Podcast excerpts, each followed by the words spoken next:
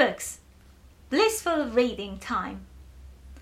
I'm just a little cat after all.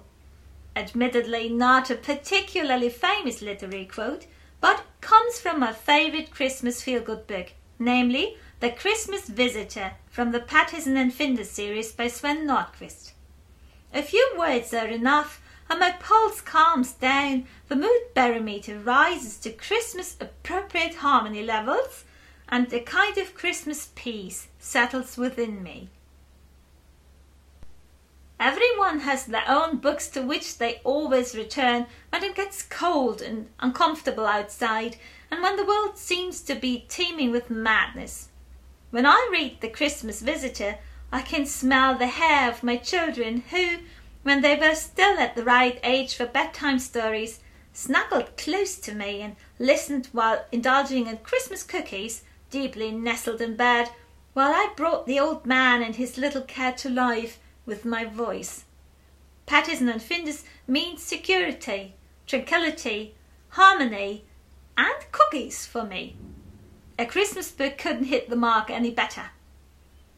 It also happens that we adults stand in the kitchen and sing again, for the sake of old times, songs from Ritter Rost Celebrates Christmas, which we admit is mega embarrassing, quote from the children, but we parents find it mega funny because we like being embarrassing and obviously joyfully remember the time when the children were very small.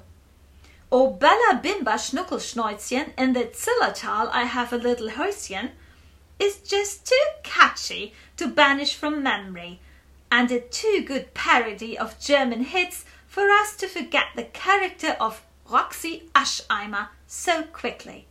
No Christmas without tin stars.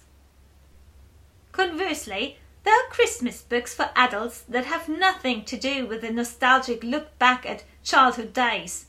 Some may enjoy reading the classic A Christmas Carol by Charles Dickens or delve into a crime novel set in ice and snow. However, they all declare the Christmas season as reading time. Many beautiful books are not only gladly given as gifts during the Christmas season, but also read.